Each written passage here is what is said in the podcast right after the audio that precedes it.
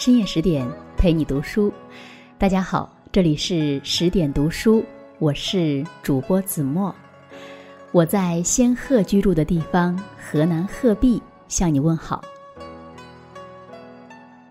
北方有佳人，绝世而独立，一顾倾人城，再顾倾人国。在北方辽国，有一位长相出众、秀外慧中且极具才华的奇女子。她弹的一手好琵琶，写的一首好诗词，被誉为辽中才女。倩柔动人的同时呢，又比南方女子多了几分直爽与豪情。她就是辽代著名女诗人萧观音。也是辽道宗耶律洪基的第一任皇后。她一生有胆有识，德才兼备，举世无双。虽然只有短短三十六年的生命，却是备受后人瞩目的传奇女子。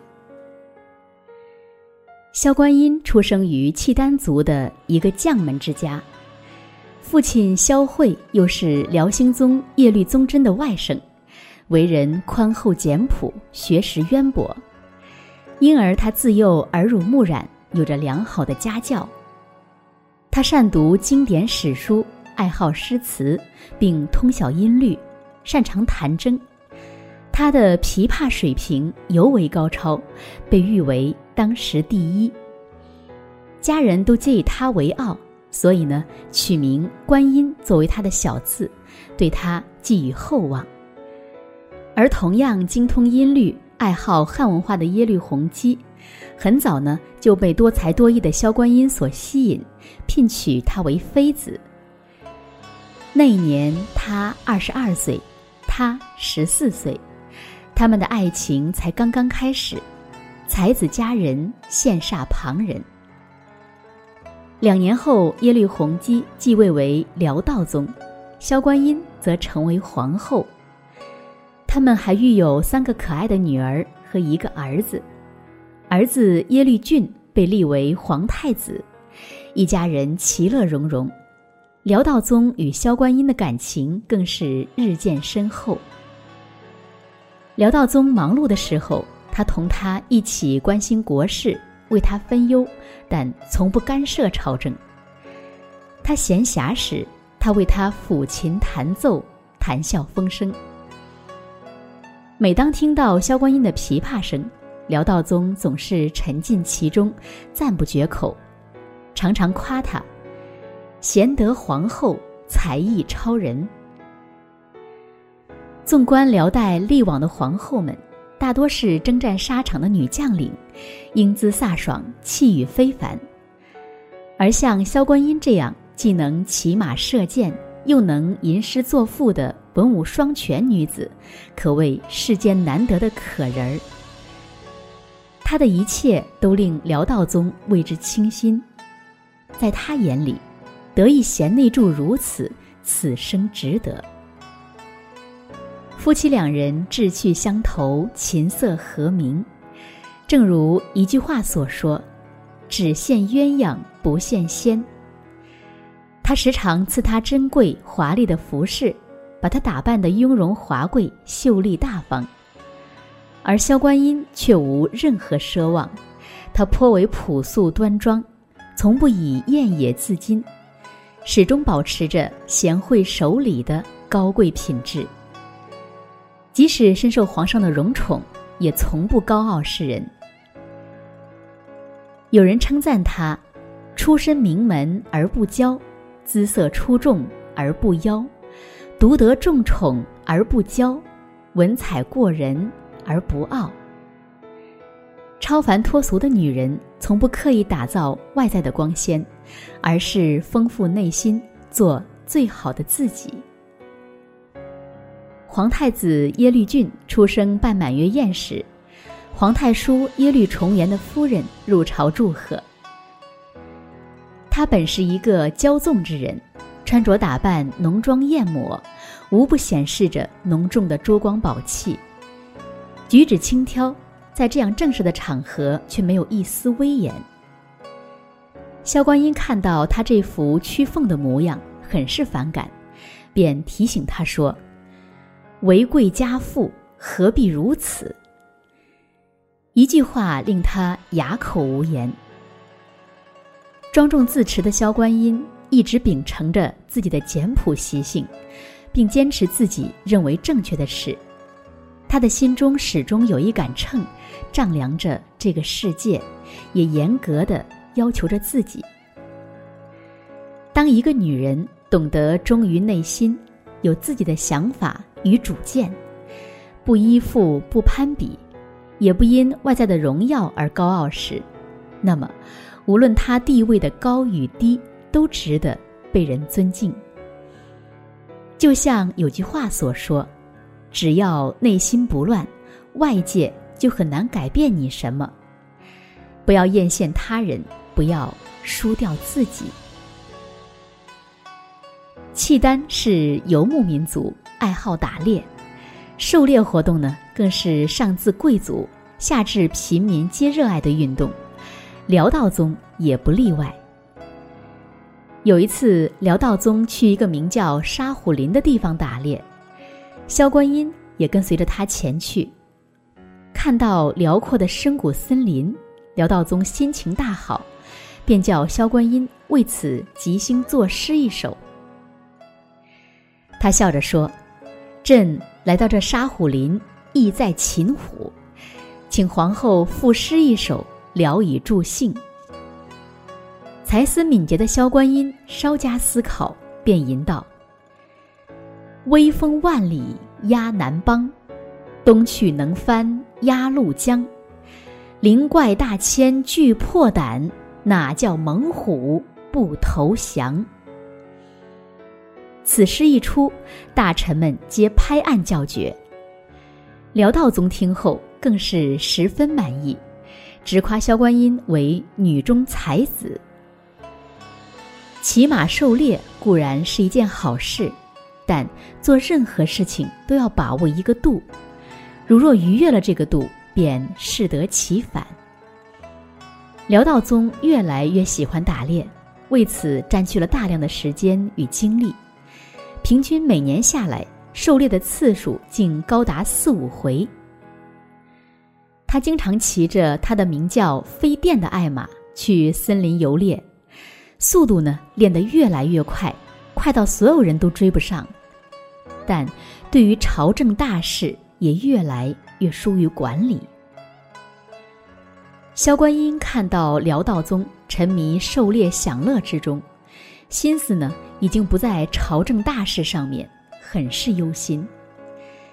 因此，他想像唐太宗李世民的妃子徐惠那样，及时劝诫皇上，便苦口婆心的对辽道宗说。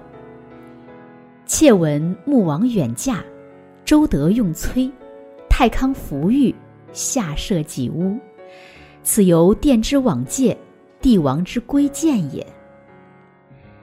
可他不知道的是，辽道宗并不像唐太宗那样能够及时止损，非但没有听进去他的劝告，反而不耐烦，觉得萧观音是个无趣之人。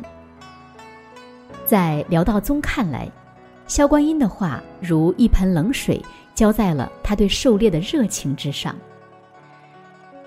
因为这件事，两人的关系疏远了很多，感情远比不上从前那般交好。有人说萧观音性格太耿直，不懂变通，为人处事过于直接，但我却觉得。这是他有胆有识、真性情的表现。在这个剑拔弩张的后宫，敢于说真话的人寥寥无几。对比之下，萧观音的耿直是多么难能可贵。他敢于表达自己内心的想法，始终忠于自己。这样的人有自己的原则与底线，懂得孰是孰非，并遵从自己的心声。不为外物所动。像有句话说的那样：“你不是谁的花儿，你做自己的时候才最美。”相反，如果一个人做事总是一味忍让、妥协，因为别人的不喜欢就轻易改变自己，那么迟早有一天他会失去自己。这人世间的冷暖，恐怕唯有爱情不是说放下就能够放下的。即使失去了辽道宗的独宠，可他对他的爱始终存在。于是他将自己对他的思念与眷恋写进诗里，化为期盼。萧观音为自己选了一个词牌名《回心愿》，自己填词，自己唱。并亲自用琵琶来伴奏。虽然他通晓音律，但是对于自己的词赋的创作能力，依然觉得不够。于是，在众多宫廷乐师中，选中了能够和自己的词配合的很好的赵唯一来谱曲。可谁知，这一举动竟成为了他一生中最致命的节点。辽国有一个著名的奸臣叫耶律乙辛，他之前平定重元叛乱有功，深受辽道宗的宠幸。可辽道宗却不知道，他是一个表里不一的小人，背地接受各种贿赂，因而只会提拔那些阿谀奉承的人，贬斥那些和自己不同谋的大臣。听闻太子耶律俊干政，怕自己被整治。耶律乙辛便想了一个计谋，陷害萧观音。他派人暗中写了一首内容香艳、粗俗的十香词，买通了宫中的一个侍女，让侍女呢把词拿给萧观音欣赏。萧观音是一个爱词之人，看到这十香词虽然写的放浪，但音律和作诗手法非常不错，于是便应承了侍女的请求。将十香词抄写了一遍，然后有感而发，随笔写下一首《怀古》。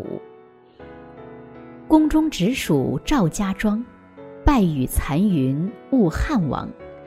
唯有知情一片月，曾窥飞燕入朝阳。